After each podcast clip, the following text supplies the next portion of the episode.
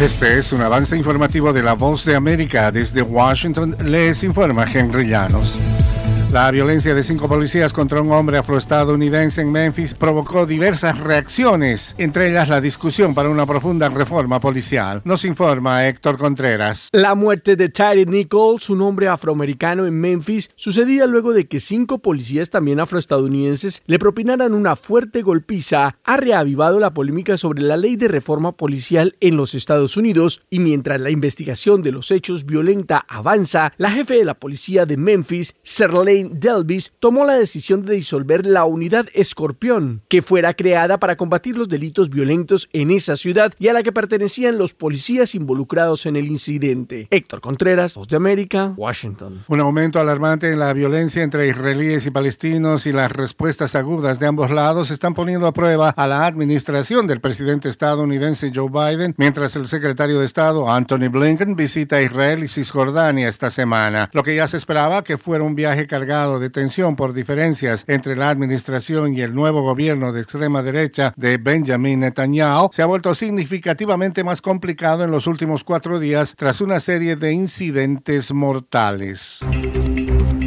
Estas son las noticias. No coincide con la medida unilateral implementada por el gobierno de Estados Unidos. Ya por precaución han recomendado no viajar a la zona. Estos son los corresponsales de La Voz de América. Giselle Jacome, Quito, Ecuador. Juan Ignacio González Prieto, Buenos Aires, Argentina. Álvaro Algarra, Caracas. Llevando siempre la información desde el lugar de los hechos.